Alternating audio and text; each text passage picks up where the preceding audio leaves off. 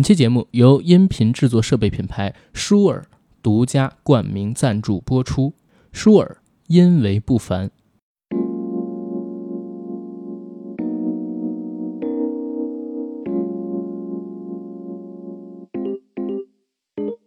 Hello，大家好，欢迎收听我们这一期的硬核电台，我是主播阿甘。我是 AD，非常高兴又能在空中和大家见面儿。然后这一期节目的开场，大家听到我们有一个品牌赞助商，就是专业音频制作设备的品牌舒尔给我们带来的广告赞助。然后这一次我们节目的主题呢，也是他们邀约我们来给大家进行一些有关于播客的分享。呃，首先我跟 AD 两个人作为硬核电台的主播，很荣幸啊，能够接到舒尔的赞助。我相信他找到咱们呢，第一也是认为咱们的节目有传播度，嗯，第二呢，也是认可我们过去差不多六年的时间，在播客这个领域里边，我们一直不气不馁做下去的这份勇气。哎，让我把你用这一长段话用两个字做一下总结：什么深耕，高了？对不对？那舒尔为什么找我们呢？是因为最近这段时间，舒尔是刚刚上了他的新品 MV 七限定黑白版的主播话筒，然后再有一个呢，就是也希望我们这个节目，或者说我们这些音频制作者吧，因为这次也不光是找了我们硬核电台，也希望我们这些音频制作者可以帮他们推广舒尔这个品牌以及 Motif 全系列的产品，加深一下品牌认知度。因为最近我自己在这个行业内啊，我是感觉到播客好像又火起来了。嗯，对吧？大家现在听到的这期节目，其实就是我们用舒尔的麦克风进行录制的，因为我们是音频，没办法给大家做一些画面的展示。但是我相信大家也能听出来，没有和调音台出现任何的区别。最起码在我一开始拿到他们麦克风进行录制，然后试听的时候，我是没有发现任何区别的。往常我们的麦克风要插到调音台上，才能混到这个质感，但是这一次我们是直插电脑。也不影响大家的听感，应该还是蛮还原真实的人声，还加了点混音，对吧？对，一下就方便了以后，比如说 AD 出差嗯不，在北京，或者说我不在北京的时候，我们俩远期录制，或者说我们就因为纯粹的 懒，想在各自的家里，然后开着视频录是，那个时候就可以用这套设备了，因为以前 AD 他的电脑是 Mac 嘛，嗯，对吧？也没办法，就是用我现在用的这套设备。对，最起码我是挑了很久，没给他挑到合适的。但是舒尔这个麦克风，它能直接用 USB 连接 Windows，还可以直接接苹果电脑，也可以接手机，也可以接 iPad。然后不但是方便，音质呢也和我们平时用的调音台一模一样，特别好。而且除了支持 USB 接口之外，你如果用麦克风专用的卡农接口也可以，它还自带一个3.5毫米的耳机接口，用于监听。所以说，就是如果一个人进行播客的录制，用这一个话筒可以做到录音加监听。如果是两个人的话，买两个就行，你完全不必要去配置调音台。如果想在家里边录音，也不用担心家里环境不如录音棚，因为 MV 七它的语音分离技术是非常强的，能帮助使用者隔离环境的噪音，让自己的声音啊就是变得更清澈，周围的杂音更小。另外呢，舒尔的 Motif 全系列还有几款麦克风也是 OK 的，比如说 MV 五幺它的大振膜的话筒，如果是录节目或者说是有声书，它的还原效果特别好。然后如果是外出采访拍摄，可以用 MV 八八加系列的便携式立体声话筒，因为它体积特别小，很适合外面采风或者采访的时候使用。如果有朋友感兴趣，也可以到舒尔的天猫或者京东旗舰店去挑选去购买。可以说是为就是咱们这些做播客的量身定制的。是，然后回到我们这期的节目主题上边来，我们这期要聊一聊我们对播客的看法，嗯对吧？然后我们做这几年的心路历程，包括给大家一些想做播客的朋友进行一些非常非常基础的技术面上的指导，有设备方面的，嗯，有选题构思方面的，有如何进行录制方面的，我觉得都可以围绕着我们现在手中的舒尔的设备来进行一个录制，因为确实是非常非常相关。因为大家比如说现在翻回去我们硬核电台最早的那些节目，你知道那会儿我用什么录的吗？嗯那会儿是用手机录的，啊，那那会就儿。很糙了。对，那会儿我用的是 iPhone 六 Plus，嗯因为一六年还是 iPhone 七 Plus，我忘记了。但是就遇到几个问题，第一是那个手机它得放在桌子上边儿，然后你手呢，只要稍微碰一下桌子，就会被那个手机给收进去声音，刺啦刺啦的，或者碰桌的那种摩擦声或者震动声。嗯所以后来就想了一个办法，呃，因为那个时候刚开始做啊，然后我我也没想过就是能做成这个样子。我那个时候呢，想到一办法，用几张纸巾、湿纸巾垫在手机下面，这样的话搓桌子声音就不会被手机给录进去。嗯那会儿还是用手机设备上自带的听筒来进行收音，嗯但是声音特别特别差。后来呢，又想到一个方法，我发现如果用苹果的那个有线耳机，声音可能会好一点儿。那那时候想到一什么招儿，你知道吗？就是两个人贴的特别近，然后把那用个同一个耳机来收音吗？没错，把那个耳机放在一个比较高的位置上，可能用什么盒子啊之类的搭到一个跟人脸差不多平齐的位置，俩人离那离得特别近，那样去录。大概前十几二十期都是这么录出来的，嗯但是我最近几年回听当时的一个音质，甚至说现在我再回去听的话，一个成熟播客或者说一个有一定订阅量的播客，还用那样的音质来给大家制作节目的话，除非是搞直播，把直播的声音给上传啊，嗯，我觉得是非常非常不好的。一个是影响听众的听感，拉耳朵；再有一个的话，代表你对这个内容也不是特别的尊重。嗯因为虽然内容为王，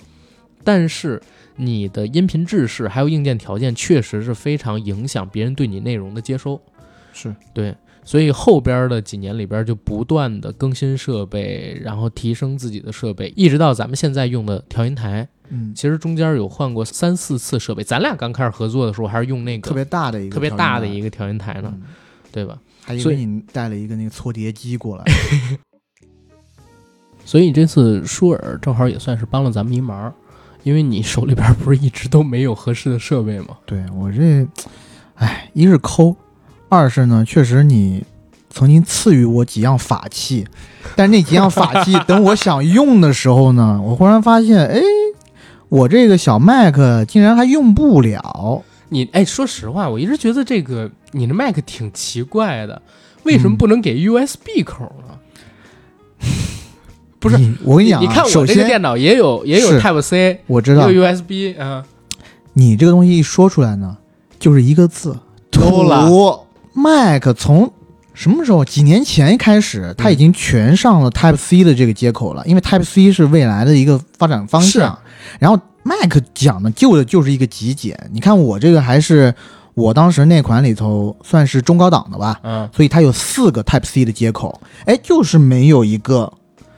USB 的口。确实，我对这个东西呢也是比较苦恼。像我以前那个老款的 Mac，我是 USB 的口的，然后现在我但凡是要用一些 USB 的盘呢、移动硬盘啊什么的，我还得买一个。呃，绿联的，当然我不不买 Apple 嗯官官方出品的了，因为那种转换接口很贵。很贵，我买的是绿联的那种啊、转换器，但那种转换器呢，一个也要一个百八十块钱。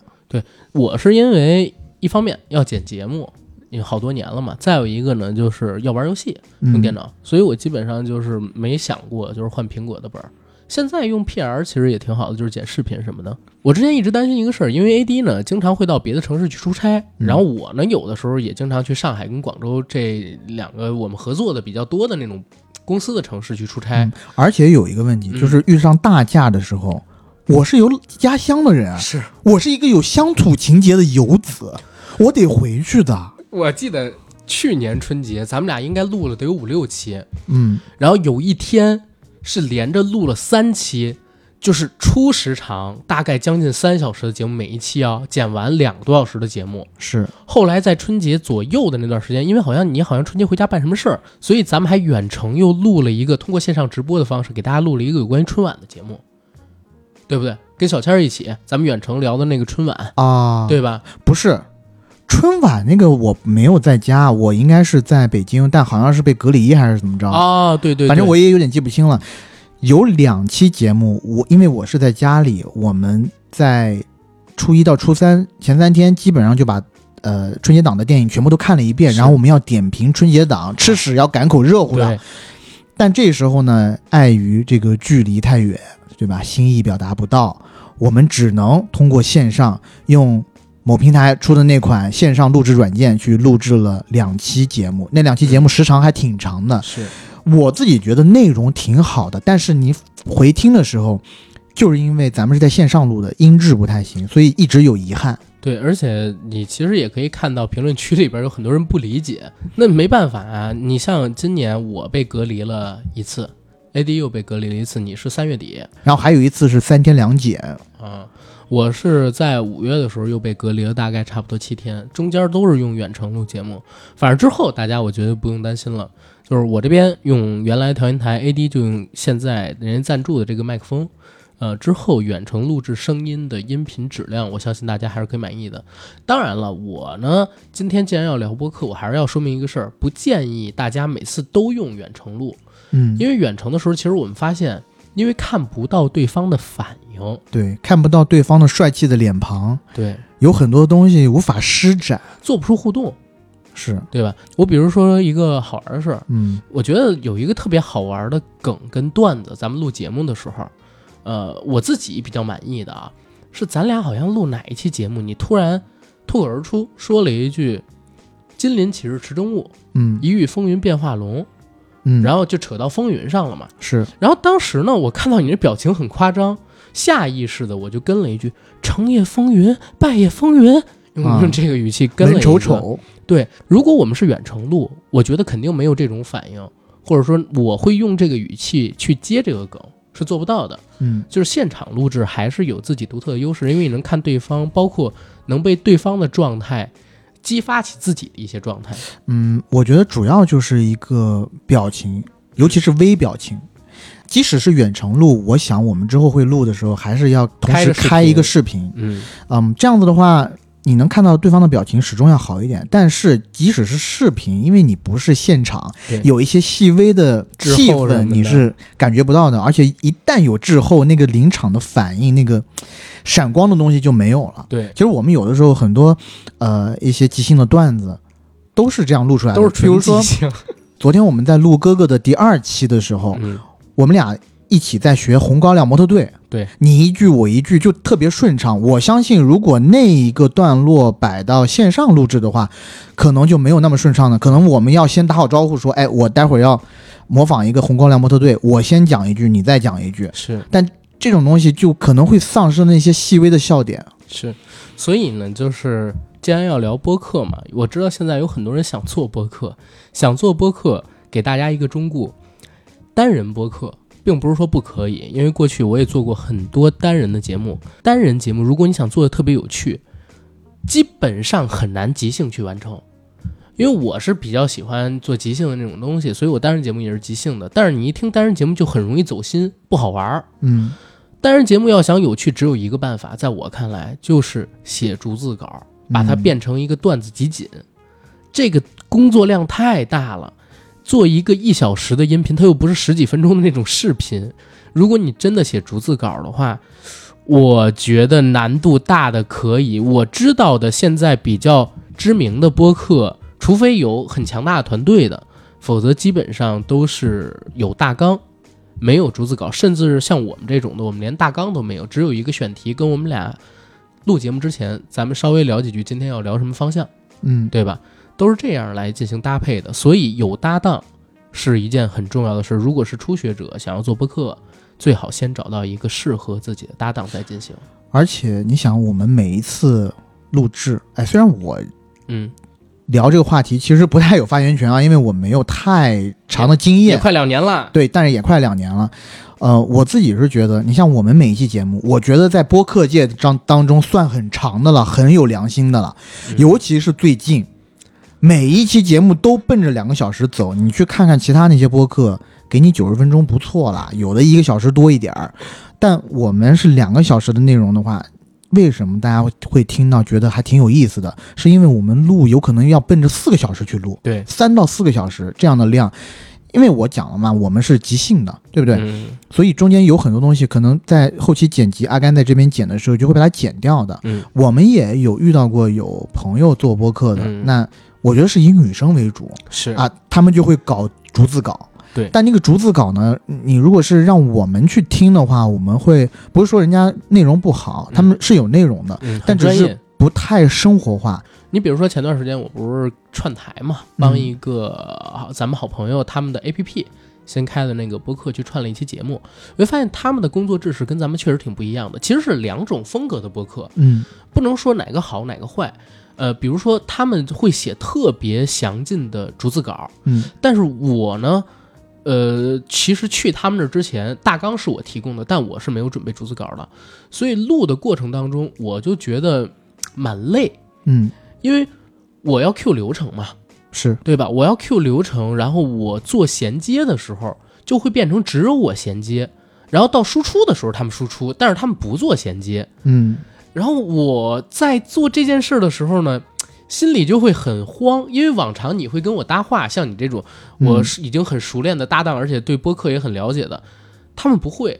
或者说在他们写的文稿里边，他们有另外一套的嗯搭话的方式。衔接的方式就有点像三段式文章一样，一下就进到下一个段落去了。然后我自己会觉得不够生活化，但是他们那个呃跟咱们走的是另外一条路，他们是纯以专业，嗯，对吧？兰总，我们是专业，但是呢，附带以生活化、口语是化表达为主。而且呃，其实我因为最近不是咱也老是在节目里面提有阿兹海默的一些出出显的症状嘛，是？是所以呢，在我们在聊一些电影儿，哪怕是这个剧集、综艺的时候，首先我们都是从头到尾真的看过，有的不止一遍，对有的是两遍、三遍这么看过的。我嗯看完了以后，你就说拿昨天的哥哥这期来讲，我其实在我有一个小的 Word 文档，嗯我大概在看的时候会记几点我觉得很精彩的内容，嗯就几个字，就比如说，我觉得哎，苏有朋有意思，我会写苏有朋掰手腕有意思，就这几个字。到时候在聊的过程当中会给我一个提醒，因为我怕忘了这些精彩的段落，是但是那些语言啦，那些复述的段落，全是是我们即兴现想出来的。是。哎，其实这点有一点特别好玩，你就发现做内容做久了呀，都会养成一毛病，嗯就是你之前我还没这感觉，那会儿我还刚做，我是看那个火星情报局的时候，杨迪说一个事儿，说自己现在因为老上综艺，怕没有梗，嗯，所以会专门拿一小本儿记是梗，记梗，生活中发生什么有意思的事要记下来。我说实话，我现在也有类似的这种东西，嗯就是要不然的话，你想每周最少一期节目，一年五十二期，一期差不多两小时，说六年，对吧？哪儿来的早新就东西？掏空了。就得每天记啊。你就像有一天，呃，有一次我跟那个李大锤直播，突然就聊那个失眠的话题嘛，然后我就想到一件事儿，我听郭德纲相声睡觉嗯啊、正巧在那段时间失眠。有一天我被吵醒了，被郭德纲，因为郭德纲在那个相声里边叫小帆，嗯，就是他经常会唱一剑公之道令箭，然后我被他喊醒了，我觉得那个特别好笑，我就赶紧给记下了。然后现场，哎，就这种东西也肯定是要有的。不过这一段都是后话，咱们先说回整体的一个前话题。嗯，开场的时候我说过一件事，我说好像播客又火起来了，嗯。对吧？火，我不知道 AD 你有没有感受到？我觉得最近确实是挺火的，尤其是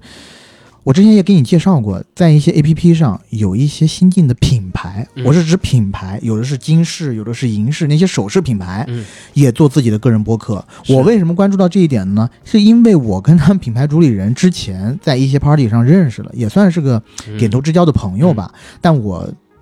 啊、因为在朋友圈比较低调，我没有说过。但我看他们那个品牌的播客一起以后，在朋友圈里面大肆的宣传，而且这个现象呢还不是特例。我最近看到好几个品牌都开始做播客了。嗯当品牌下场的时候，我觉得他们肯定是嗅到了其中播客这个群体中的商机。是有了一定量的这个商业受众，对他们才肯干这个事儿。我最近这一年多也是感觉到播客好像越来越红。首先啊，就是咱们接到的广告变得越来越大牌了。嗯啊，这个是从我们自己身上最直观的一个感受。你比如说，像我们有接洽过新西兰旅游局、加拿大旅游局，对吧？然后之前呢，还有过像大众，嗯，然后还有一些其他汽车品牌他们的广告，然后同仁堂的广告，包括这一次舒尔的广告。舒尔，我不知道大家了解不了解，大家去看看郑中基的播客，嗯大家去看看王伟忠，他现在在 Facebook 上边自己做的这个播客，嗯对，用的是什么话筒，你就知道这个品牌影响力了。所以从这一块来讲的话，我觉得是开始有品牌注意到我们。再有一个，真的是过去这一年多的时间，我身边很多做自媒体的人，哎，都开始做往播在这客儿转了。对是，包括就前些日子我们去串台的那种 app，嗯，也开始自己做自己的品牌播客。对。而且对我看到圈内有一些影评人也开始往播客这边转，啊啊，但是我跟你讲，很不适合，是有一些是不太适合。呃，很这有一些是很不适合的。反正我前段时间不是跟你说，我跟某一个平台去聊这个二二次元耽美什么的一个，嗯，哎呀，我我真的我服了。呃，跟我接洽的那个哥们儿呢，他想让我跟某一个知名的影评人我们一起去做，然后我说可以啊，因为我之前也跟他直播过什么的，我觉得他专业都是够的。嗯，但是我当时跟他试录了一期，我差点没疯掉。首先是我们俩只能远程录，再有一个我说完话他不接的，嗯，你知道吗？空个十几二十秒，然后他说啊，该我接了吗？我说我说对，然后我还要重新再编撰一段一段话，然后给他一个气口，再让他接过来。然后我呢会再跟他说聊一些东西的时候，他没有反应，而且非常之学术。我不是说学术不好，我也很喜欢那些学术性的东西啊，嗯，平时也看，但是与我自己做节目的观点，这只代表我自己。我知道有很多人也喜欢那种东西啊，但是与我自己的话，我会觉得不像一档有意思的节目。我做节目从来都是以有意思为准。你现在嗯就是点开咱们硬核，一档让你笑破肚皮的深夜清谈播客，我都是是写的这个备注，从来没写咱们是个什么影评播客，是个什么影视专用播客，什么这个那个，从来没写过这个。我就觉得咱们节目有意思是第一位的，别的节目怎么样跟咱一点关系也没有，听众们怎么要求跟咱其实也没太多的关系。我们保好自新，最起码让这节目有趣就行了。嗯对吧？会吸引到特定的人的。然后我 我跟他做那个，我就特别痛苦，哎呦！所以试录那一期之后，我就跟人说：“我说，请你给我换一个搭档，嗯否则不太行啊。”但是说回刚才那个话题来啊，播客现在确实是火了，但是为什么要用“又”这个字儿呢？又火了，是因为我干了这六年，包括 AD 你干这两年，你应该不止一次的听到有人喊“今年是播客元年”吧？嗯我听到了起码有四次到五次，恨不得每年都有人喊，嗯，对吧？今年是播客元年，它是不是这种口号一般是随着某一个 A P P 在一个特定时间里的嗯，火对，走起来的？就是呃，也不一定是随着某一个 APP 吧，就是随着播客圈稍微出点事儿，或者说有一个品牌成立，你比如说有一些什么播客联盟组织嗯出现的时候，他们会喊出这个口号，会买这个热搜，会呃，也不能说买热搜吧，就买一些消息。大部分情况下还只是在听播客的跟做播客的这个圈儿里边儿。嗯在传播啊、但是很少有出圈儿。但这一次我感觉可能会有一点点出圈儿的痕迹，但是我又跟几个已经干了很多年播客的朋友们去聊，我说这个事儿你们觉得怎么样？他说抱以希望，嗯啊然后眼看现实，嗯啊，什么意思？其实就是因为播客它毕竟还是一个音频制式嘛，然后在国外其实已经发展了很多年，非看常一个成熟了。对，你看一看国外播客走过的路，看一看他们现在的生活现状，你大概也可以置换成，就是我们国内会发展成一个，所以它是一个细水长流的生意，嗯，不可能是一个特别大的买卖，更多的情况下还是一种交流，对吧？嗯所以你你看，我们其实国内现在有几万档播客，从来没有人说过，就是它会出现一个像李子柒那样的形象，嗯更多的还是慢慢的和大家做朋友交流，然后成长成一个品牌，呃，当然也赚钱，但是也不会特别多，嗯基本上是这样的一个情况跟标本啊。如果你想让自己做得更大，你肯定还是要往其他的方向去多尝试尝试，去使劲，嗯，才可以。所以你看，我们现在也开始在做视频类的节目，对不对？嗯，所以播客又火了，确实火了。但是这个又呢，是因为它出现了好多次，而且过去因为出现了好多次，我也发现一个事儿，很多的这个金主什么的都进来，嗯，过了几年之后又走了是啊，留下一地的鸡呃毛。鸡毛。对，但是如果你是普通人想做播客的话，我还是建议的。为什么？因为这是所有的自媒体里边儿，可能说最轻松的一种方式。门槛比较低的，对，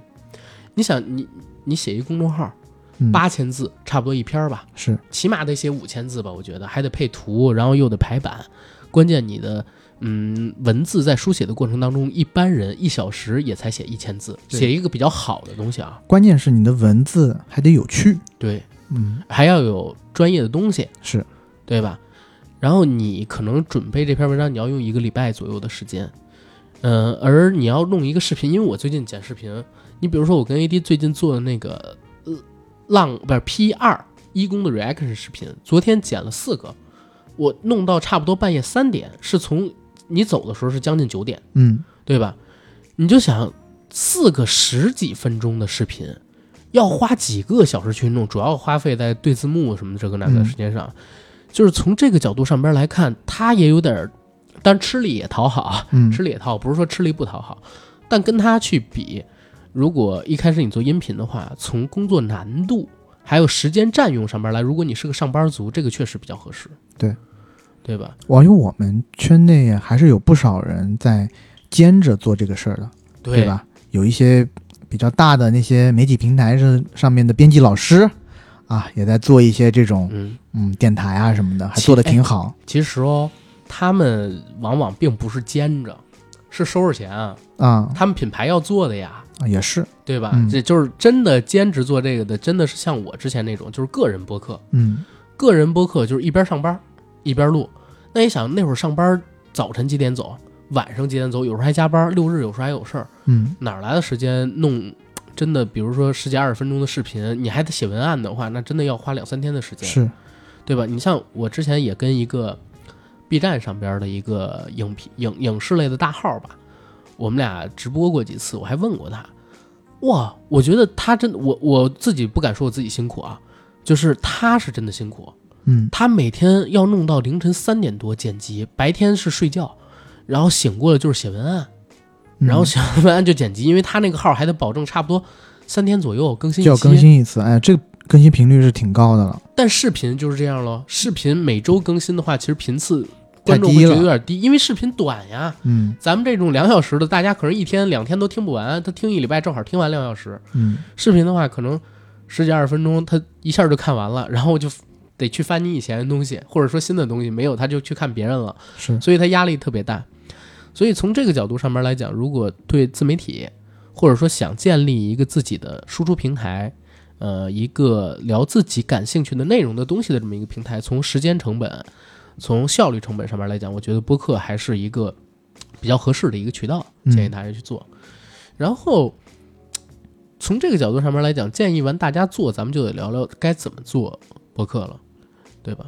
我我先声明一点啊，虽然我们这期呢是接受舒尔的赞助，但是我不建议一开始，呃，当然啊，我建议的是那个资金没有那么充裕的朋友们，我不建议最开始你刚开始做第一天你就去买特别专业的设备，这种话肯定我是不会说的。但是如果你坚持了，比如说几个月，坚持了半年，嗯我觉得肯定要进一个好的设备，这是一定的，因为我们前面已经说过，就是当你有一定的小小的订阅量，有一点点的播放量，那个时候你就要开始从各个方面提升自己节目的质感了。对对吧，我觉得很多人其实都是有这种兵马未动，粮草先行的理嗯念，什么时候都没做呢，要把先把装备先给配全了。是就像很多那种快手主播啊，今天在快手上发个视频，就说我要开始走电竞之路了，嗯后面几个视频全都是啊，他怎么到各大的电脑城去配他的电脑硬件的。对但是真正开始打呢，没打几次，哎、又歇了。我身边发生在音频领域里边这种事儿的没有那么多，但是发生在想做 UP 主，嗯，然后买好电脑，买好买一显台卡，好的电脑，然后买好的相机，嗯然后相机的三脚架、相机的这个麦克风、收音、打打光，光，一套全都买齐，几万块钱花出去。嗯，但是呢，过了没几坚持年哦几期都还就没开废始，了可能 啊，就废掉了。但是你东西已经先买了，就是这种事情是非常多的。然后后来就只能挂在闲鱼上，或者就在家里吃灰，嗯，因为闲鱼上边基本上没人会买你的打光灯，因为打光灯在淘宝上也卖不了多少钱，是，一般都是你卖你相机的时候送出去，但你相机卖二手其实特别便宜，你又舍不得，它就出现这样的情况。所以兵马未动，粮草先行不适用在自媒体领域，除非你对自己的内容特别有自信，嗯对吧？除非你真的觉得自己特别有自信才可以。一般如果大家想做一个播客类的内容，一个节目，我是建议先选好赛道，嗯比如说对什么东西感兴趣，或者说你在什么领域比较嗯有积累，你去做这种。你嗯比如说像 AD，他就在影视行业里边工作，那来到我们硬核是非常非常适合的，嗯，对不对？因为我们不就敢是这么影，说，不敢这么说。肯定很适合，就是因为我们是在影视频道的这种播客呀，对对对，对吧因为？自己也对这种方面比较有兴趣，然后也算是自己耕耘了，也不说耕耘吧，自己学习带工作也是十起几码十10几年二十年，对对？啊吧？而且再加上，就是我觉得 AD，比如说来我们这台特别好一点，除了这个专业对口之外，嗯，他的性格也很适合我们这个台的风格，哎呦，对吧？这又从何说起啊？哎，我一直觉得就是咱们台的风格还蛮独树一帜的。呃、你你你不信，你就去这个做影评的其他的，啊，你说的是或者这样说，你不信你就去其他做影视类的播客去转转。啊，你是说比较接地气是吧？嗯、或者说就是我们两个人都是俗人、嗯，啊。王朔有一小说，我就是一俗人。对你那句话说的特别好，人人爱吃卤肉饭，对，对吧？然后说回呃选择这方面上面来，一定要选自己感兴趣的领域。为什么？第一，你有的聊，嗯对吧？第二，就是你在聊的时候能够引经据典，引出很多其他的东西来。你比如说，我跟 AD 经常聊一期节目的时候，会带上几十部电影的名字。嗯那几十部电影其实就是通过之前那么多年的时间里边，我们一直在看，然后一直在记有关于这些电影的东西，我们才能在录某一期跟这个电影有一丢丢相关，是，但是基本大概念不挂的时候，可以挂出来的东西，对吧？那你如果做一个跟自己兴趣相关的选题的这么一个播客，是可以聊比较多期的嗯，啊。你先不指着这个东西能吸引多少人，先指着自己能有的聊。我觉得是头一些时候，虽然我是半路出家啊，嗯但我觉得一开始要坚持这个东西的话，你最开始不要奔着涨粉那没块错去，，没错，你一开始就是自己做着开心。嗯。你只有自己喜欢这个东西，你自己做着开心，你才有动力继续做下去。因为一开始我觉得各个平台都一样，涨粉嗯肯定都没有那么容易的。对而且呢，我自己觉得，对于我来说了，嗯录播课其实是一个自己抒发的管道，每个人是需要表达的。嗯，那你表达出来的东西呢，你可以做成一个节目，其实还挺有成就感的。对，第一是觉得自己开心，自己好玩儿，后来的那些东西其实都是附属的。但如果有人跟你互动，会更开心，对，没错，对吧？就是你的声音被别人听到，嗯嗯。然后这是第一个建议，选择自己感兴趣的方向。第二个就是 AD 刚才提到的坚持，我一直觉得就是起码得坚持半年到一年，你先奔着不断更，先更新这么多再说，因为呃，音频这个领域它其实就是一细水长流的东西，你更肯定有人能听得到，但嗯会不会留存它是有概率的，像大数法则一样，你只要坚持的够久，肯定会留存一批人，这批人会喜欢你的节目，或者说他们会养成一个习惯来听你的节目。嗯。但是前期如果你连半年到一年你都坚持不下来，你呢就不要考虑做这个事儿了，因为做任何一个内容，哪怕是视频或者说公众号，你半年一年坚持不下来，你也不可能做成的是，啊，因为半年到一年，我这么跟大家说这句话可能有点土，但是实话，从零到一千个订阅是最难的，嗯，然后后从一千到一万，没有零到一千那么长的时间那么难。其实很多时候是这个样子，只要你用心去做的话，再等一个机会。啊对，但是因为你要先有积累，你比如说最近不是我们在做那个视频嘛，嗯我发现一个事儿，就是同样的视频，甚至是我同时录的两个视频，嗯放在两个不同的号上，我们硬核的这个号流量会大很多哦，嗯，就是因为我们有基础订阅，有一些积累了。对，而且呢，就是平台会主动的找我们说，你们要不要加入我们的什么星推荐计划呀，什么这个那个的。但你如果是零订阅的号，他是不会管你这个事儿的。嗯然后你你除非就是你的点赞率特别高，就是可能十个人听了，十个人全点赞了，你那个点赞率特别高，从后台数据上面特别好看的时候，嗯它可能会给你一些额外的流量的曝光。所以最开始的积累是一定要的，有了积累之后，后边想干什么事情，其实就容易很多了，是，对吧？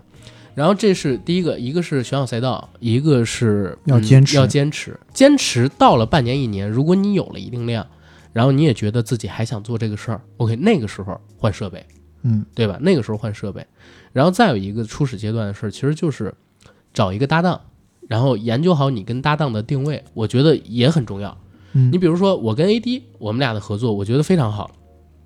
而且我跟 AD 现在的定位是怎么样呢？基本上是于谦跟嗯那个郭德纲，嗯对吧？因为我发现 AD 有一个特别好的地方是哪儿，就是他非常的欢脱活泼，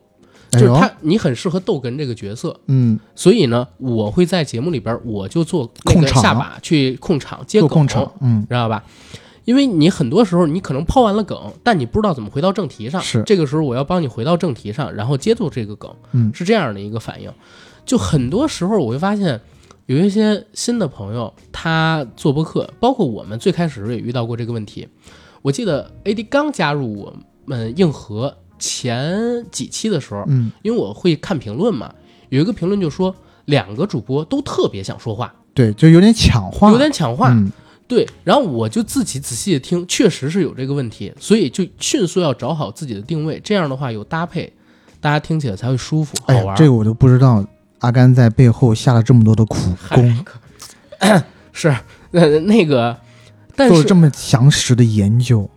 也没有啊，就是他们的反馈其实还是蛮重要的，听众的反馈真的蛮嗯重当要的，然当然，我们其实每一条都会看，都会看嗯都会看。但是很多，比如说新成立的播客，呃呃，你可以用几期的时间去找这个定位，嗯，但是呢，如果你干半年、干一年，大家还都特别喷薄、有欲望，相互之间抢，就会影响到一个东西，叫节奏。嗯嗯嗯，因为比如说电影，我们都看电影，电影是有节奏的，是，对吧？甚至像成龙，他会给打戏编节奏，嗯让你看的时候舒服。音频节目也是有的，这个节奏就是第一，两个人对话的语速，嗯对吧？第二就是两个人在接梗的时候，他们有多长的空隙，是，啊，比如说 AD 抛一个梗，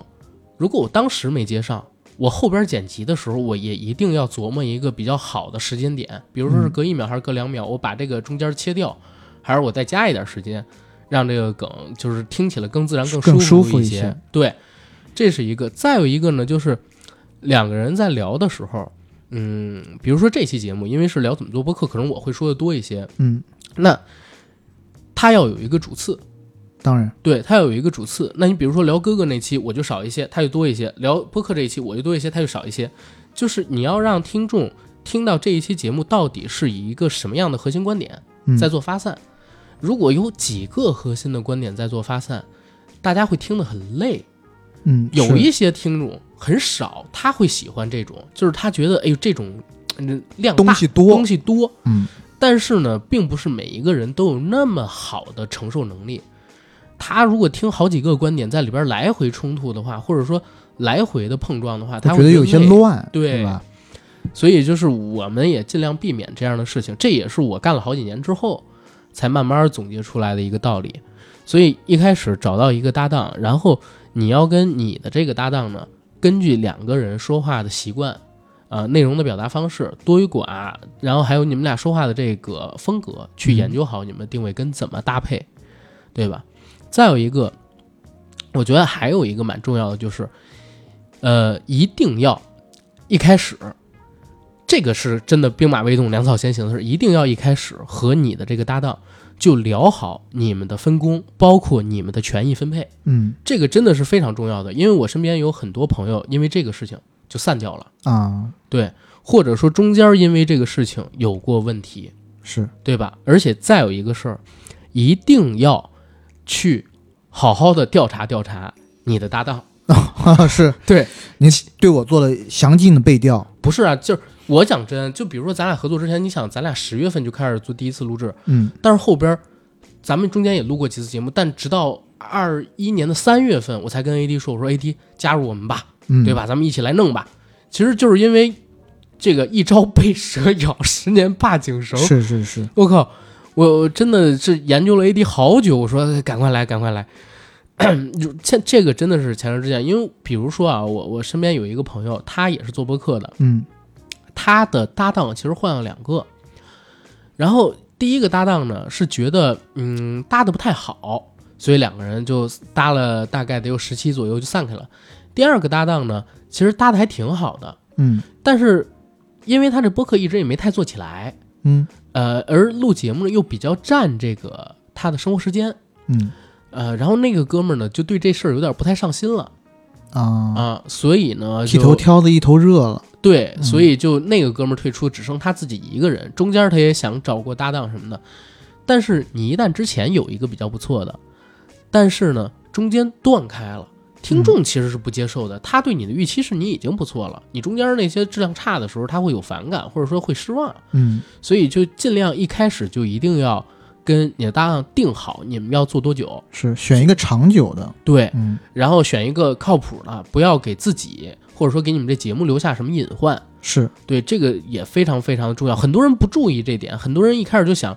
呃，先做，先做了再说。但我跟你讲，这个事儿，如果你你真的做到比较后边儿，我告诉你，很痛苦的，非常痛苦的。嗯对，所以这是我觉得在节目伊始应该比较注意的几个点。是，反正这个这一点我其实是呃对阿甘讲的，我觉得有一些发言权的，因为我这个不是自吹哈，我做事情，我不能说每一件事都很认真，但我起码我我做事情喜欢不留遗憾，对，我还是比较尽全力的。像每一期节目，虽然因为我跟阿甘之间的分分工也是比较明晰的，在一开始就和阿甘说清楚了，因为呃，像阿甘本身有经验，然后呢，他也是全职弄这个，所以我负责录的时候，我肯定是好好录。对但是后期的剪辑呀、包括节目的管理呀、这些东西，都是阿甘这边来。其实阿甘付出的时间要比我多很多很多。但我是全职，没有这是啊、是不肯定的。但有的时候呢，因为我是还有工作，所以时间分配对于我来说确实是一个比较大的问题。是但我但凡是我可以 handle 住的，我对是不会抱怨太多的对。嗯，再一个呢，就是我一旦要录了，我肯定是想着要录好。对，就拿我们刚刚，其实我们之前录了一期节目，嗯，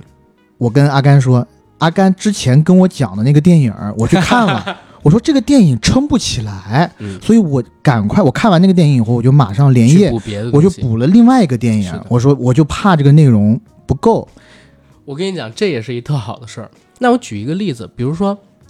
我们录一些节目，我去找嘉宾来串场，我一般是不敢要求嘉宾做太多准备的，因为对人家只是来帮忙嘛，是但是不合适让人去做那么多的准备。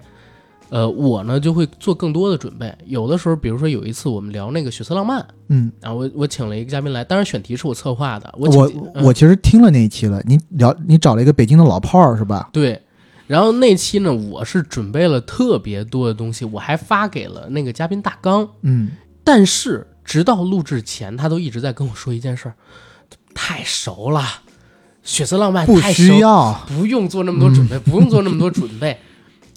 哦，结果录的时候，你知道出现了什么事儿吗？嗯，就是他说的他点吧，跟我那个大纲完全不一样。嗯，包括是包括最重要的是大纲不一样不要紧，你价值观别给我变了。啊， 哈哈，跟你们你本来想要输出的这个中心思想不一样，对呀、本来想要输出的中心思想不一样，所以就变成了我后期要花特别大的劲，嗯你知道吗？我又补录了好多，然后插进去，然后删掉他一些东西，删掉我的一些东西，对然后改，那那那个是很难的，就是很多时候因为呃你请的嘉宾或者说你的搭档，他不太会做那么多的准备，嗯你你就会变得特别累。那你比如说 AD，我们经常会出现一个情况是什么？甩完选题，嗯然后突然发现时事的情况有变动，比如说临时突增了一个什么事儿，嗯，这种事儿可能打招呼，也有可能我们就忘了打招呼，因为太突发了。但是我对他有一个信心是啥？就是他也会去准备，是对他也会去准备，哪怕我忘了提这件事儿，他也会有准备。这样的话，现场的时候我们还是能够很好的去把它给录制完成。嗯这种情况就需要两个人都对这件事儿上心，对对，或者叫认真吧。是，尤其我因为刚进入咱们这个嗯电台的时候，我其实头几期，我记得我一直一个状态是有点诚惶诚恐的，我特别怕把啊真的你吗真的，我特别怕把你这个牌子给砸掉，就是怕拖你后腿。我记得我有一次啊说，话特别好，我记得我有一次录的时候，确实是录的不太好，就是状态也不太好。我自己觉得自己的梗啊抛的也没没什么大意思，所以我到后面其实我对自己有点生气。我当时还跟你讲，我说我我希望录的时候，我希望你看着我，嗯，这样子的话我们互动会多一点。嗯再一个呢，我希望有的时候我录不出来的时候，我实在是确实有点担心嗯会给你拖后腿，所以所以我录东西也好，或者这个当然是推而广之嗯的。其实我做任何事情都是嗯，就是不做无准备之障。但是呢，哪怕无准之备，那但是哪怕无准备之障，也有补救的办法。嗯就是很多人最开始录播客的时候啊，就是会想着在录的时候把所有东西都弄好，但其实吧，对新人来讲，这东西也挺不现实的。嗯所以有一个能帮助大家的方法是什么？叫后期嗯啊，叫后期。我我记得，比如说，咱们就自曝一下短处吧。嗯，比如说极端天气那一期，是我们录录的其实蛮拉胯的，你知真的道很吗？拉胯。录完以后，我还跟阿甘说：“我说你看吧，就是你非得录这个选题，是结果咱们你想的是挺好，但是聊出来就一点都不好笑啊。就不好笑。呃，其实是这个样子。我跟 AD 我们俩刚才说的标准啊，再跟大家重申一下，我们是希望节目有趣对，啊、所以这件事好儿笑是我们的第一天职。就必须要让大家觉得这个事儿有意思。对，或者说哪怕大家觉得没意思，因为很多人跟咱们的这个世界观也不一样，可能他们真的觉得没意思。嗯，但是我们俩最起码得觉得有意思一点吧，是。哎要不然我俩真不好意思弄出去。而且聊到后面，我们两个都有点特别干哑火，就是你你提一个啊，不是，就是你讲一个故事，我再讲一个故事，然后讲完了以后，我们互相看一眼。你确定你刚才讲的故事他妈有他妈意思吗？要播嘛， 对呀、好而且无聊。而且我记得我还跟你说，我说哎，你一个你说你自己讲那个军训的故事，大家都是这样，会不会有人说你你又何不是肉迷啊呀、是我跟你讲啊，就是最有意思是啥？因为那那次呢，极端天气，我们俩原本就想录个一小时，嗯，对吧？但是越录越 长，所以所以而且所以录到后边儿，我们俩都把自己的故事说没了，说干了。对。而且我不知道是不是一种奴性，就因为一开始我们还是一个小时多一点儿，对后面就越录越长，每一期节目基本上都是两个小时。是而且呢，最开始当听众看到两个小时的时候，哎，有的人还会写评论说：“哎呀，真是良心节目。”到后面，现在这种评论也不见了，大家已经养成性子了，就应该硬核电台就该出两个小时的节嗯有目嗯一。次咱出一个一小时十六分钟的节目，就有人说怎么这期这么短？是，对，就有人这么说。所以后来其实我们也是越录越长，越录越长，录到后面以后真的聊干了，两个人大眼瞪小眼，就觉得哎呀，这期节目 好像出去以后真的挺废的。哎，但这个确实出我意料，嗯阿甘的剪辑确实有妙手回春之神奇。就是这期节目出来以后，我有几个好朋友嗯，还跟我说，哎，说这期节目挺爆笑的你哎。听了吗？我听了一点儿，我其实也不敢多听。我告我告诉你啊，这这种事儿其实并不止极端天气那一期一次，嗯嗯其实历史上也发生过几次。其实我们录完了，我对那个节目呢，包括 AD，我们俩都觉得不是那么满意。是，会干一个什么事儿？其实极端天气那一期，你自己现在回去听，嗯跟咱俩当时录的时候，咱们俩聊的选题不是一个，嗯因为在剪的时候，我把开场重新给录了。啊然后我换了一个选题，我说我们今天聊的是这个，是。然后 剪的时候呢，就把跟新选题无关的东西给都剪掉了。抛掉了。对，是因为后来我俩发现，我们俩原来那个选题聊的那些东西不好笑，聊的那个东西，就一个是太专业了，再一个我们也不太专业，对是不是也太深容易了？出糗，嗯，对吧？再有一个可能没有那么多的共鸣度，就把它给删掉了。然后呢，我会干一个什么事儿？因为我剪的时候，我会开着另外一个工程文件，嗯然后把设备插上，我补录了好多东西，就是补录了一些搜到的段子呀，或者说重新想起来的段子进去，然后插一个比较合适的气口。因为设备比较好，我我也是有一说一，为什么我说设备很重要？嗯，因为你如果用录音笔，如果用就是其他乱七八糟的东西，你把环境音收进去就很麻烦，而且会对不不对一样，对，你就是很难剪模后仿。期剪辑的时候，环境音很难模仿。对，但是你你比如说你用好的设备，像咱们俩现在用这个舒尔麦克风，嗯，咱们俩都是离这个麦克风很近，而且他把周围给降噪了，就是只有人声。那你观那个听众其实是很难听出来你后补的和之前录的那个有什么差别的。是，对，这个时候你就可以做这样的事儿。有很多期节目，其实我们后边是这样去进行操作对的，对对，包括还有一期是啥，也也是咱俩觉得特别干的一期，也是一个就是想做特别胡闹，但是后边就哦，抗日神剧鬼子那期，啊是，鬼子那期也是，就是后来又就是实在太干，然后我就录完了之后，回家的路上，那天我还开车回家，我跟我当时女朋友去吃饭，嗯，然后我就在那个饭馆里边，我就翻开了 B 站上边那个抗日神剧混剪，嗯，我赶快记了几个名场面，然后他妈 又在剪的时候给补录进去了，那么着才好笑一点。然后就这种方式其实是建议给新朋友的，因为你新嘛，毕竟你很难就在录的时候你做到特别好，是，所以你剪的时候就有两个方向，一个是剪自己到底哪儿有错儿，你赶紧去听听自己哪儿说错了，嗯，因为听众里边真的藏龙卧虎，他要万一找着你哪儿说错了。其实挺糗的，挺糗的。当然，有的时候也很难发现了，因为像我跟 AD 上一期节目聊那个专专那个就是无间演纵丸那期，嗯我们俩就提到一个事儿，我呢鸡犬不宁的情节跟其他东西产生了融合，然后记混了。对，记得超混，对，翡翠之城那，而但是我自己不知道，所以我当时在跟他推荐的时候言之凿凿。对，还跟我说你放心吧，看完这个片子就 OK 了，所以剪的时候，如果 AD 没有发现这件事儿，我其实也不会发现，我还会觉得自己记得那个是对的，对，所以就也会有偶尔吧，或者也不是偶尔，经常会出现一些就是小的错误。然后他也有的时候会，比如说记到了谁，其实有一些东西其实是他记混了，是但是我自己没发现的，剪辑也就给他糊过去了，结果被听众找到了。所以，但是不管能不能找到，你尽量你剪的时候先找找自己有没有错误。你提到什么人名跟年代的时候，你自己去查一查。第二一个呢，就是你剪的时候实际上是可以补录的，哪怕你用的设备没有那么好，能让大家听出来，能补录也补录，或者就直接给它剪掉。嗯，这样的话，你你的听感也会好很多。千万不要有压力，说我们一次性要把它录好。我遇到过好几个人，就就是遇到过一个事儿，就是啥嘛，操，重录吧，就从头从头到尾从头重重录，录，从头重录。他不知道有一个东西是可以剪辑的吗？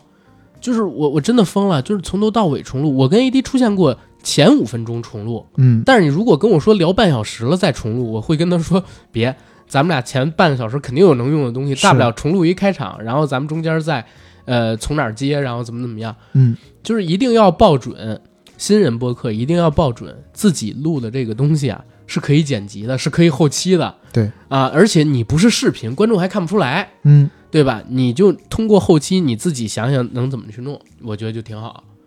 对吧？然后这这是一个挺有趣的事儿，也是我们自曝家丑了，啊。但起码给到听众，他们应该还听不太出来这些东西，对吧？是是咱又，不嗯其实说，天气那期我看反馈都还挺不错的，一是是大家也有共鸣，是二是一些笑点，我觉得大家都还有在开心的。对，而且咱俩前就是录的时候，虽然咱俩觉得笑点少，嗯，但其实也不少。可能我们两个的笑点都比较高了。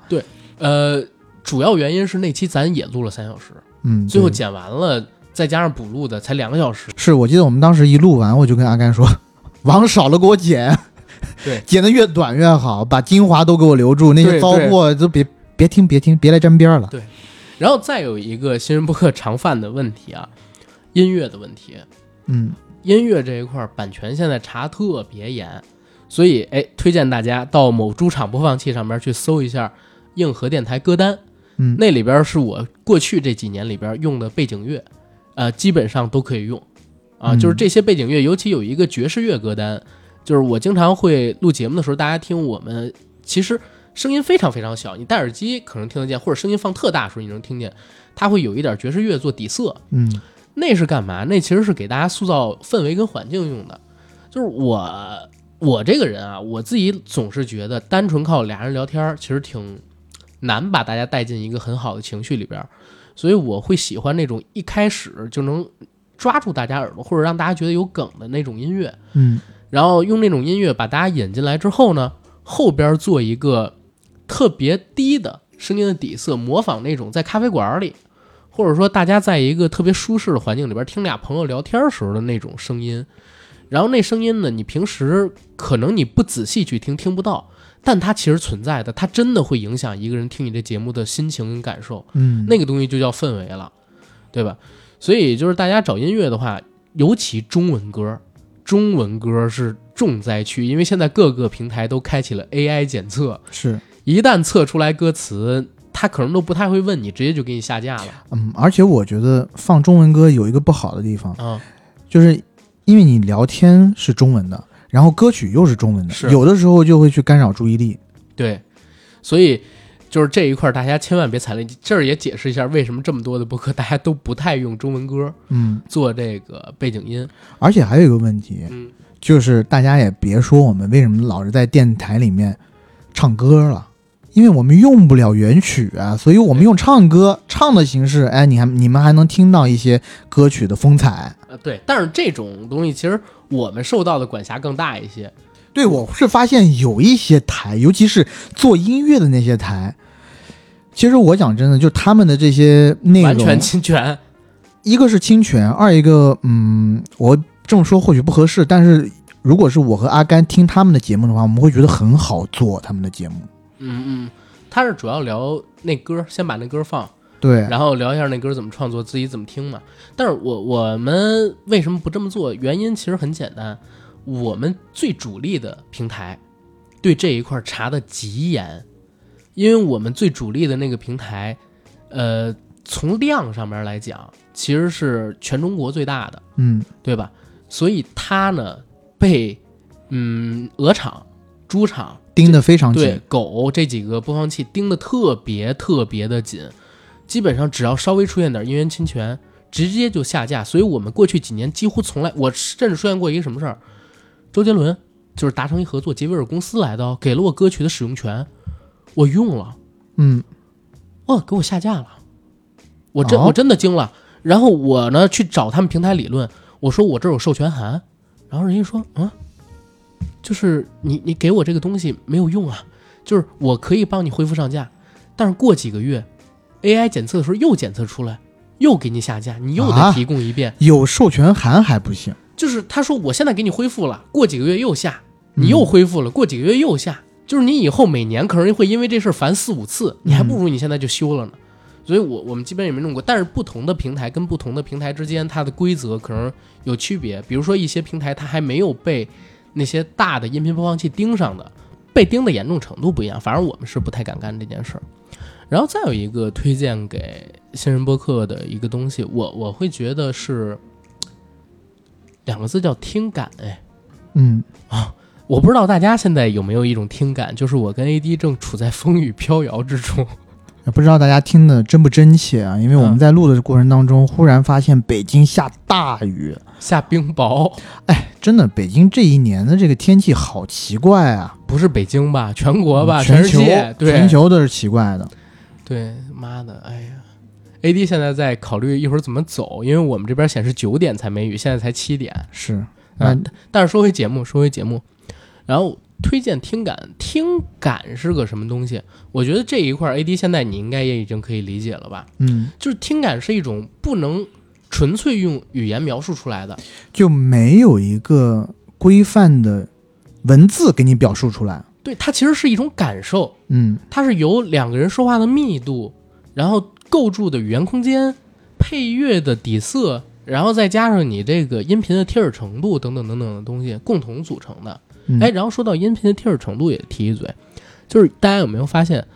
我们的声音很少有好像离大家特别远的时候，如果你用耳机听。嗯，啊，我跟 AD 一直都在强调一件事，就是我们录节目的时候一定要贴近麦克风，大概半拳左右的距离。有，那我们也是某种程度上的 ASMR，是不啊是？因为为什么要贴半拳？其实我我会把录入的那个声音口调的比较小，你其实调大了之后，你离远一点儿也能让大家听见，听得比较清楚。但是呢，它就没有那种在你耳边说话的感觉。嗯，我就特别希望有那种，如果大家戴耳机，我们俩就在你耳朵边儿上说话，因为这是一种朋友或者特别亲密的人才有的那种社交距离。，是，而且有的朋友喜欢听着我们的这个电台入睡，对，你可以闭上眼睛，想象我们俩就躺在你的 左右，对你的对耳朵轻轻的说这么一些小小的悄悄话儿。对，所以就是这种距离，它会让听众觉得这俩人是很好的朋友，跟他是很好的朋友。嗯，所以我们也是为了塑造这种听感，所以每次都离得特别近，有的时候远。比如说大家去听我专访热依扎那一期，他呢就因为他要抽电子烟，啊啊， 也是曝光一阵儿你你你这么你这么说也应该也合还适好吗？他又嗯没抽真烟嘛，对吧？所以他离那个麦克风比较远，所以我把那个音频输入口调大了，是有一点底噪，但是其实可以听的，但是呢就没有那种特别近的感觉。啊，往往我们访一些人的时候，他们没有这个意识，或者说一些新来的嘉宾他们没这个意识，我们也不会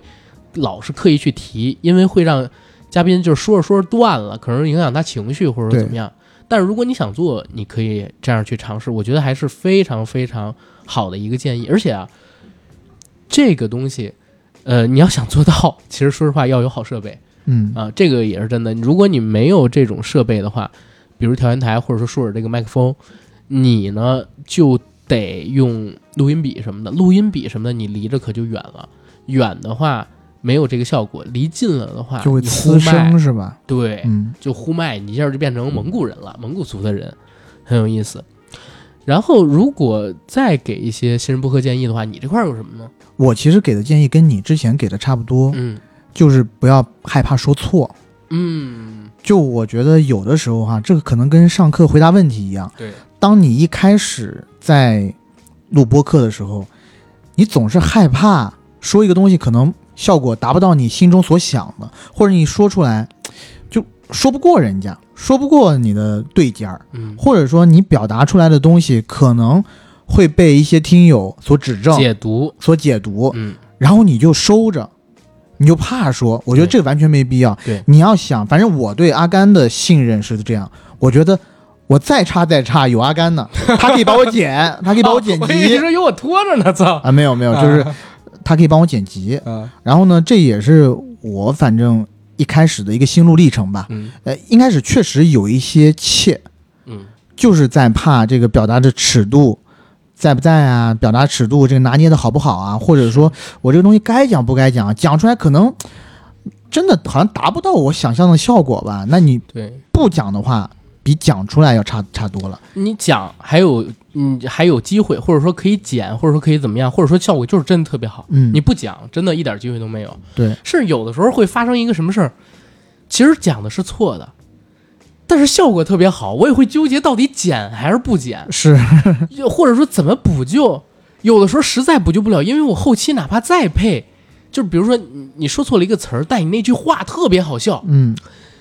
哎，我真的就想尽办法，我说到底是怎么剪或者怎么补，后来发现补补不了，但我为了好笑，有的时候也会留，嗯，真的也会留。是，但是有一些时候，说实话啊，AD 说给我很大信任，我我帮他剪的时候会帮他规避掉一些东西，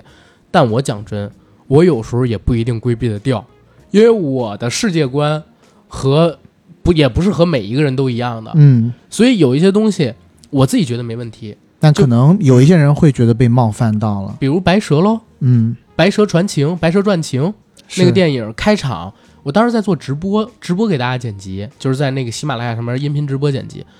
所有人听到那一段的时候，笑岔了，然后说嗯阿甘，你能不能把这段给留下？就是黑白蛇白蛇传情的开场，对能不能把这段留下来？我说哦，我说好呀，我也觉得特别好笑。而且你还是觉得这一段确实是你的神来之笔，神来之笔一开始非常的开心，但结果没想到正节目一上，然后其实我在关注着嗯那个评论区，我一看，哎操，我说阿甘这个评论区不对，好多人都在骂这我个们的开前场，面，而且有一些听众还在说我们在浪费大家的时间，对，其实那个开场是啥？我们俩收到了一个视频平台的小伙伴儿，他私信叫会修车的老师傅，好像是叫这名儿，嗯，说他马上要中考还是高考了，让我俩祝他一下顺利。对。咱俩就说三二一，一起说出那句话呗。但结果这句话呢，就老是说不好，然后呢，大家就老是笑场。其实，如果大家熟悉片场，或者说你看过那些花絮的，都明白，你有很多演员在演的时候，也是啊一些特别简单的词，他就是卡在那个坑节上，就是说不出来，就是说不出去，一说出来就是要笑，你没办法，然后就成了一个惯性。其实最开始是可以说好的，但是最开始说了一说错一次之后，我们俩一般谁说错什么，我们俩都会就会相互指责、开玩笑嘛。嗯，结果气氛就起来了，然后后边儿怎么说都说不对，那个真的是无意的，不是说我们刻意想做成一个什么样儿。然后那一期就是我们大家听到的，其实还是剪过的，好像只留了三五分钟吧。事实上，我们俩录了十分钟，就那一句话，怎么都录不成。对，俩人都笑疯了，最后真是强忍着把那句话给录了，然后剪出去，哇，好多人骂，说有意思吗？然后再有一个好说尬，好尬，再有一个呢说，你们这是浪费大家的时间。我我其实说句实话啊，嗯，浪费大家时间这句话，其实那个听友我不知道他是出于一个什么心态，但我那期节目其实也是免费的，嗯，对吧？我们制作这期节目，并不是说我们要从大家身上收多少钱，我们是为了分享我们自己的快乐，保留这个东西也是为了分享我们的快乐，从来没有过想要浪费大家时间的这样的心态存在，对，对吧？要不然的话，我们也不可能就是做一个两小时的节目，做这么多年，嗯做这么多期，就是这个心态绝对不可能是有的。而且我特别烦有一些听友说啥，说你们就装吧，对，觉得哎呀这都是装觉得的，这都是装的。这种人啊，那天我看到之后，我直接给他拉黑了。嗯，这种是我最不能接受，我最烦一种人，说我假，说我装，说我怎哎么怎么样。其实跟我一样，我对吧我最受不了就是别人说我装逼，因为对阿甘了解我，我其实算是我们这个圈子里面特别特别不装逼的人了，就咱们俩说这话，还有人说装逼，我真的。而且且你要说我要是真装逼，我有好多事情可以装逼，对不对？我们俩随便随便装一装，那都装的没没边儿了，装对不对？装破大天儿都可以。现在坐在大家面前的是两个在建党百年的时候到北大啊做了场直播，给《是觉醒年代》和毛主席的特型演员啊，就是谈笑风生。嗯，被北大当时选出来的学生代表，一批哦叫老师的人，是。 对，我就说，咱们要是真想装的话，那真的各种装。是但我们真的就是很俗啊，就大俗大雅，我们就喜欢俗的，我们就是给大家给一些接地气的东西，然后这个东西反而被人说装逼，我真的是接受不了。 而且有的时候呢，我觉得像其实是在前一段时间呢，有一些节目里头，我们在做一些梗、做一些笑话的时候，你要知道，其实我们有很多的笑点和梗都是从美国的一些脱口秀节目里面嗯，过来的，因为我们也长期受这种西方文化影响嘛，所以美国脱口秀里面就有很大一冒犯个嘛嗯就是冒犯，对不对？你有一些梗，你不冒犯就不好笑啊。就譬如说我们在讲某一些影视节目的时候，这个我提一下啊，我提一下嗯那个，呃，那一次我们其实收听量还挺大的。那个儿时的电视节目，啊就那一期，啊，我被是冲的很厉害啊！其实那儿一时期动画片儿吧，不是电视剧，儿时的电视视剧，对，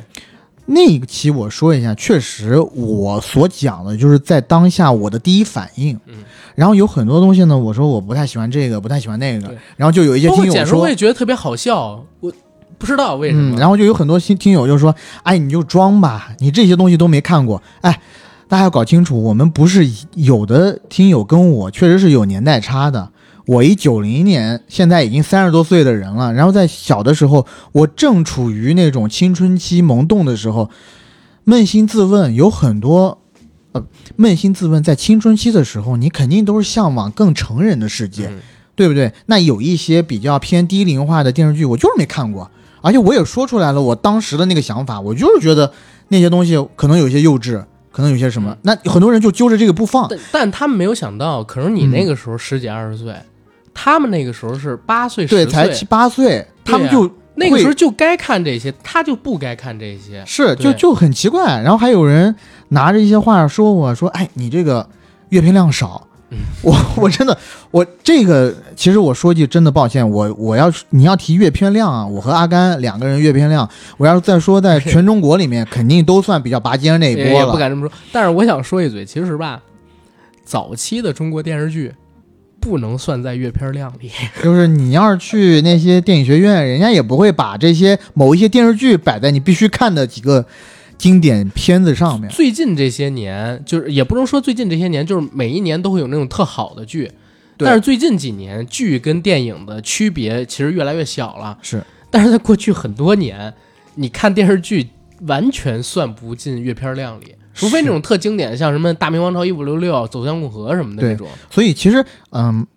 讲我阅片量这个东西，我只是觉得它其实不是在咱们这个行当里，其实 不太懂。啊对，对，但是我也是跟你一样，我也受不了别人说我装。我在想说，我们已经够不装的了。你要是真的去找一些老师啊， 找一些找一些那些经常看泥啊、 看司机的这些人， 让他们给你讲那么两小时，那东西你才让你深刻体会一下什么才叫装，让你知道什么叫实感。真的让你知道什么才叫电影三圣。 但是这个先说回来，AD 说一点特别好，就是大家要敢说，最起码录的时候敢说，嗯，敢说才好玩儿。对或者说敢说的时候才有爆点，才有梗嘛。嗯但是你剪的时候，你当然可以琢磨，就是大众的接受度到底在哪儿。你比如说有一个梗，我真是诚惶诚恐。当时，你知道咱们现在有上传的一些有某，我们现在上传平台比较多啊，嗯有一些平台呢，它的男性用户比较多；有一些平台呢，它的女性用户比较多。我们聊康熙那一期，我真的是诚惶诚恐。AD 跟我说一定要保留一个 梗，我在我在我真的我在剪的时候，你说嗯我人生跑马灯也一直转，我 头在皮发麻。我在想我要你不要那保个留？梗是不是弄给你啦？对啊呀、就沈玉琳的那一个。个，是我我其实你知道吗？我讲完这个梗，而且隔了两天以后，我自己其实有在心想，我说妈的，那个梗会不会太过低俗啊？对就是那个梗呢，因为有一些可能女性平台比较多的，如果嗯她不是很喜欢康熙，或者说她就不知道沈玉琳是谁，或者说她就是接受能力比较差，他们会觉得这个梗是不是太冒犯了？有被冒犯，连对伦理也能开玩笑吗？对呀、就是其实我们也看到了一两条这样的评论呢。对对对，嗯就是那个梗呢，就是沈玉琳自己在家里，然后做一些自习，对嗯做自习，然后怎么怎么样，我当时我真的挺惊的，就是讲完了，当时 A D 刚说完这个梗之后，我就笑， 我就笑完了，我说我说这个梗我可不会留啊。对，当时我就跟阿甘说：“我求求你，一定要保留。”这是我觉得沈玉琳这么多年节目里最尺度最大、最搞笑的一个梗。但是我剪的时候，我就特别担心，我说我真的把这留下来，万一在那几个比如说女性用户比较多的平台，嗯，我们被骂死、被喷死怎么办？是。我靠！我说留还是不留？我说豁出去啊，留吧，留吧，留吧。其实那一期我也是诚惶诚恐，完了以后我一直在关注着评论区，后来发现，哎，评论区里面还挺不错的。对，大家因为知道我们是真的喜欢那个节目，嗯，而且那也是节目里边大家认为可能比较爆笑的几个梗，所以大家还真的就接受这个东西。对，而且我们讲的这嗯个梗、这个笑话，其实是那个节目里面的嘉宾，就沈玉琳她说的，也不是对啊我说的，对啊我只是做一个传达者啊，给大家广为传播一下。对，这是这种的，就是你觉得特别诚惶诚恐，但播出效果特别好的，还有那种你觉得效果可能特别好，但播出来，哎，我操，观众的反应让我们诚惶诚恐的，是，真真的也有那么一两次了。最大的那次先暂且不提，嗯先说两次，先说一次比较小的。我们俩聊啥？我们聊那个爱死机，你嗯，知道吧？爱死机那一期，说实话，我你给是说《爱死机》最新一季那对个最最新一季，乘船那集吗？对，因为爱死机那期，我正正正想说是啥啊，我跟 AD 呢，应该是五月二十六看了他上传，应该是那天更新吧，嗯我好像是留出资源来，我们俩当天就看了，但是之后有怪奇物语什么的，这个那个的，说实话，我们一周只有一天时间来得及录制。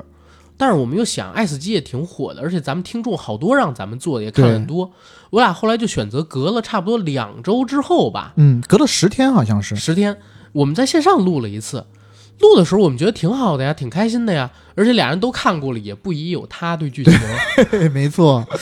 对剧情也不疑有他。最关键是我对你完全信任，我想着我反正阿兹海默了，还有阿甘呢，我靠！但我讲真，我说实话，我也没遇到过这样的而人。且他讲嗯才十天，阿甘说的时候，我觉得剧情挺对的呀，而且那么自信，那还有差？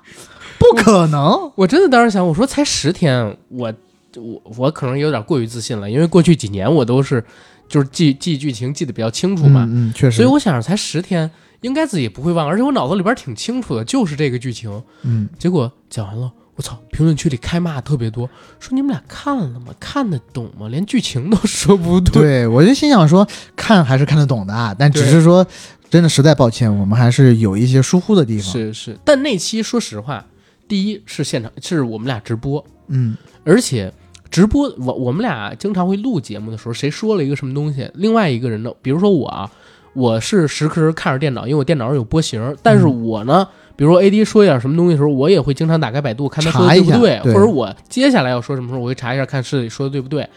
AD 呢，他也是拿着一台电脑的，也会做类似的这种事儿。嗯但我俩做直播的时候，其实很难有这种情况嗯，啊、因为也看不到对方的反应嘛，就是自己记得什么说什么，就很容易出对错儿。因为如果有对方反应的话，我们看的时候，哎，对方讲的时候可能有点迟疑，那我自己这边就我开可始能搜了就搜一下，因为我毕竟他在讲，那我可以干一些别的事儿，我搜一下，一搜，哎，他妈完全是错的，赶快别讲。 对，嗯而且我我再跟大家分享一个我做节目的心理啊，千万别心虚。对你我就是太不心虚了。我告诉你，其实也心虚，嗯，但是哪怕你心虚，也要特别坚定的说出来。这真的是一个做节目的金科玉律，自信，我觉得你应该是讲就是自信。 对自信。呃，嗨，这话怎么说呢？因为后边讲的可能会打脸。因为怎么回事呢？呃，很多人第一次做，或者说做了几次之后，反馈也不是特别好嘛，或者说怎么怎么样，他会觉得自己说话的时候有点犹疑。嗯呃，你我跟你讲，真的，一心虚一不自信，你这个节目就会透着有一股虚，不够顶，没有那个气质，然后人物状态也不对，所以呢，我就会经常使用一种方法，叫什么？我就硬顶着。有的时候，我说实话啊，我可以后期的时候补，比如说我剧情我自己讲着讲着忘了，嗯我后期补。但是我当时当时当下在给别人讲的时候，我面儿上一定是特别坚定的，他就是这么演的，百分之四百的自信。对，，白尔斯曼他就是这样，而且我还要做一些梗。他突然拿出了一个刀，朝着他胸部咔插了过去。我要做这种东西，但其实我后边剪的时候，这块儿我我我会记着。我当时说到这儿的时候，好像我心里有点打鼓，我赶快去看一下那对儿。你再去一查，一看，哎，连刀都没有。说错了，啊赶紧剪。你比如说，再提一个好玩的事儿，P 二的第一期节目，咱们俩录的，嗯就是前几周那次，有一个小朋友叫蔡恒。啊，是你记不记得在录节目的时候，我一直叫蔡演？对对对，包括我昨天还叫蔡衍，而且我昨天说出蔡衍的名字以后，你第一时间没有反驳我，是隔了大概十分钟，你看，哎，那叫蔡 恒，我因们为再、哎我们再改一下，怎么回事？但是大家现在听 P 一那期节目里边，我叫的就是蔡红，嗯是因为剪辑的时候我不是顺名单吗？我一看这字儿，我说实话看着像演，但怎么有一木啊？ 然后，然后我是就我就去搜了一下，我说啊蔡恒，我说完了，这要播出去我得被骂死，所以我就赶快后期用各种语气配了蔡妍、蔡妍、蔡妍、蔡妍，然后我就试不是着啊，你后期你应该是用各种语气配了很 多蔡恒，蔡恒蔡，恒你现在还是讲错 的，说错了。然后我配了好多个蔡恒，我配完了之后，哎，我把它挑了一个跟之前那句话比较相近的语气给贴过去了。嗯，然后昨天我们俩又录那个哥哥的时候，说实话，我第一时间还没反应过来，后来我赶紧反应过来了。我说，嗯，那那不叫蔡妍。包括你有没有发现，咱俩昨天上的那期视频里，嗯，在杜德伟那期舞台里边，咱们俩喊，呃，就是你现在看那个剪辑完的版本肯定没有了，嗯，就是咱们俩录的时候，其实是把杜德伟里边那小孩的名字喊错了，哦，是吗朱？佳琪什么的，啊，啊，所以我剪辑的时候，我把朱佳琪那段剪掉了，视频就这点不好，不能替换，啊，那是，只能剪，靠，然后然后要不然口型对不上啊，对口型对不上，然后你逼调也不合适，画面也不连贯，所以就是做音频这点还是比较好的。给大家，你看，我们刚才从现在呃从一开始到现在聊了播客，嗯它这个行业现在的一个，我觉得是很简单的一个现状了啊。但实际上是我们俩非常发自于内心的，作为身处这个行业，我其实还能算到是第一线。嗯，我我说的不是影响力一线，我说的是在这个行业一直在干的这么一个一线是一线工作者。哎，这不是也不是也呃，就是比如说我深耕这一块儿的吧，是呃，也不是说深耕，你是个种田的，俺是耕田的，就是说一个工厂里边儿 啊一线的生产工人，一线的工人，啊对哎，这一线个的好工人这个你这你个就意思是那一颗螺丝钉，对这个意思。嗯我们俩因为是一直在干，我我反正一直在干着 AD 也干了两年，我们俩是深刻的感受到这个行业，我们俩从心底里很简单的给了一个评价。嗯，然后后边呢，你从设备上，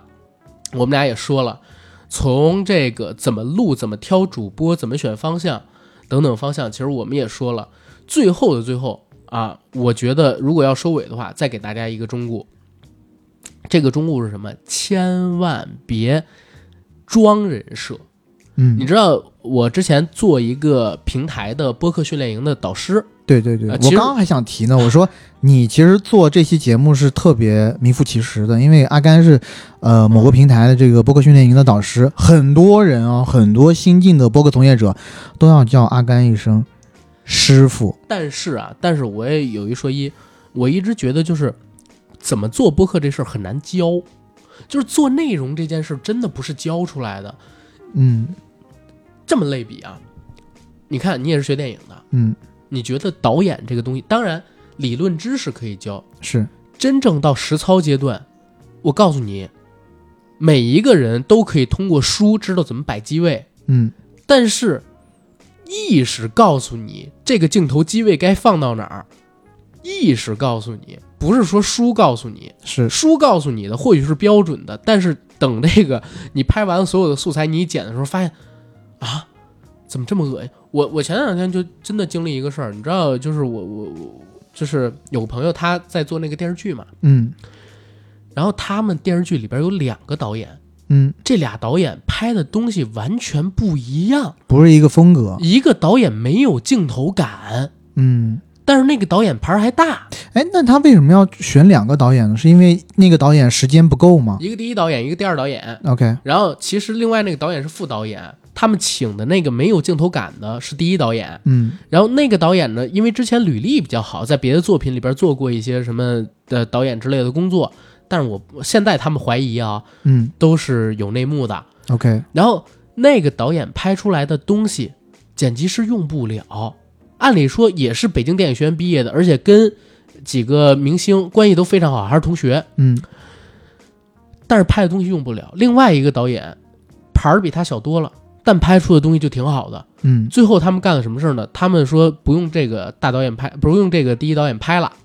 嗯，对吧？然后，嗯，第一但是导给他演保保留署名。保留署名，而且还要保留在一位啊。嗯所以后来他们就选了一个方式，他们这电视剧上的时候，第二导演的名字比第一导演名字要大啊，啊，但是合同也签了，人家拿了钱还怎么样？就是这个东西呢，大家一定要记住，天赋很重要，而且别跟自己的天赋作对。我之前做播客训练营导师的时候，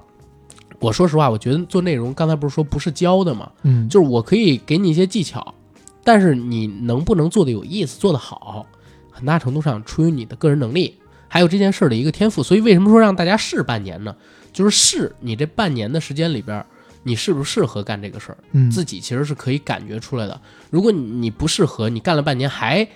自己一股脑的去坚持，其实也是我我盲目的坚持其实没有太大的用处。无用功是存在的。嗯对吧？然后这是第一个，第二一个是为什么说不要装人设啊？那个播客训练营里有一节课，就是教大家要先搜一下，或者说定位一下，现在市场上边有什么赛道，嗯，，哎，比较好做。然后有什么赛道里边缺什么样的主播，缺什么类型的主播，或者现在什么类型的主播容易火，你就按什么样的方向去设计自己。嗯，我会这么想啊，一个十五秒的视频，很容易装成一个不是你自己的人。是但是你比如说像我们这种音频节目，起码都得半小时起吧，最短最短半小时起。尤其像咱这种两小时，你要装成一个不是自己的人，太累难了嗯而且一定会被识破的。所以就是，呃，而且我我也建议，就哪怕你做五分钟左右的视频，你都别装成一个自己不是那样的人。就是真的做长内容的，很少有自己跟节目里边完全不一样的人，嗯因为他真的很难装，也很累，而且很容易被识破，等等等等的。所以就是千万别想着有一好人设，自己就能怎么怎么样，会起到反效果。是反正最起码在我觉得播客这个领域里边会起到一个反效果，对，一定要找准自己是个什么样的人，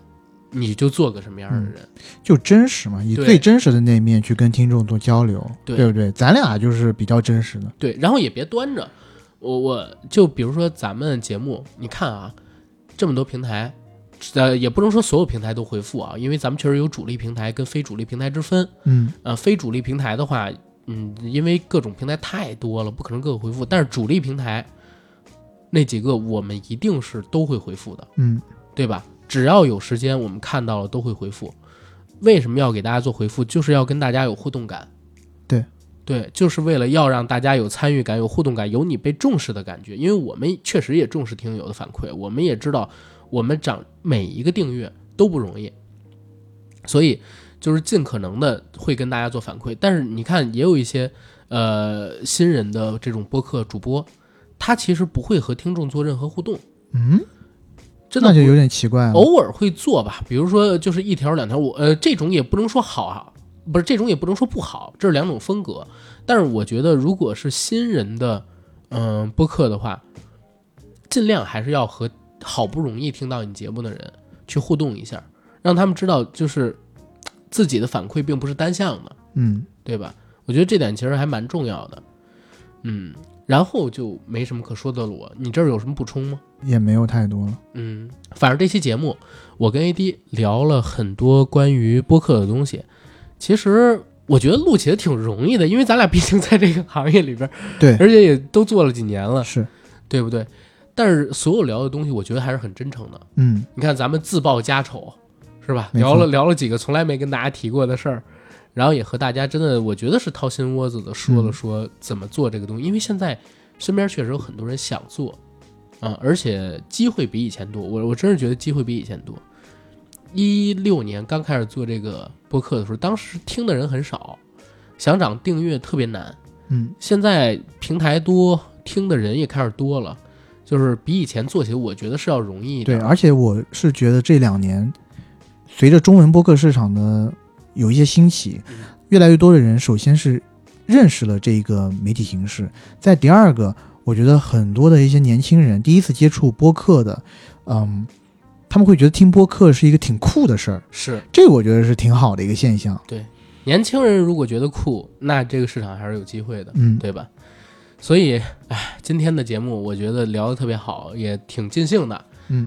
跟大家就先分享到这儿。你可以让大家如果还有什么对于播客方面的问题，你写在评论区里嘛。 OK，那大家就像 AD 说的一样，如果对播客这方向有什么问题，还是可以写在我们这期节目的评论区里。对，阿甘老师，阿甘导师一定会知无不言，言无不尽。别叫我这称呼了，反正嗯， 呃 OK。那这期节目就到这儿。最后，最后还是感谢一下音频制作设备品牌舒尔对我们这期节目的独家冠名赞助，对吧？舒尔，因为不凡。然后舒尔的新品 MV 七限定黑白版的主播话筒也已经刚刚上市了，欢迎大家去舒尔的天猫或者京东旗舰店挑选购买，包括还有他们全系列的 Motive 产品，好吧？嗯，最后的最后，想加我们硬核电台微信群呢，加 JACKIELYGT 的个人微信，管理员拉你进群，然后也可以到。视频平台上边去搜索“硬核班长”，关注我们的视频号；微博上边也是搜索“硬核班长”，还有 AD 钙奶爱喝奶，关注我与 AD 的个人账户。这期节目真的到这儿了，谢谢大家，拜拜。谢谢大家，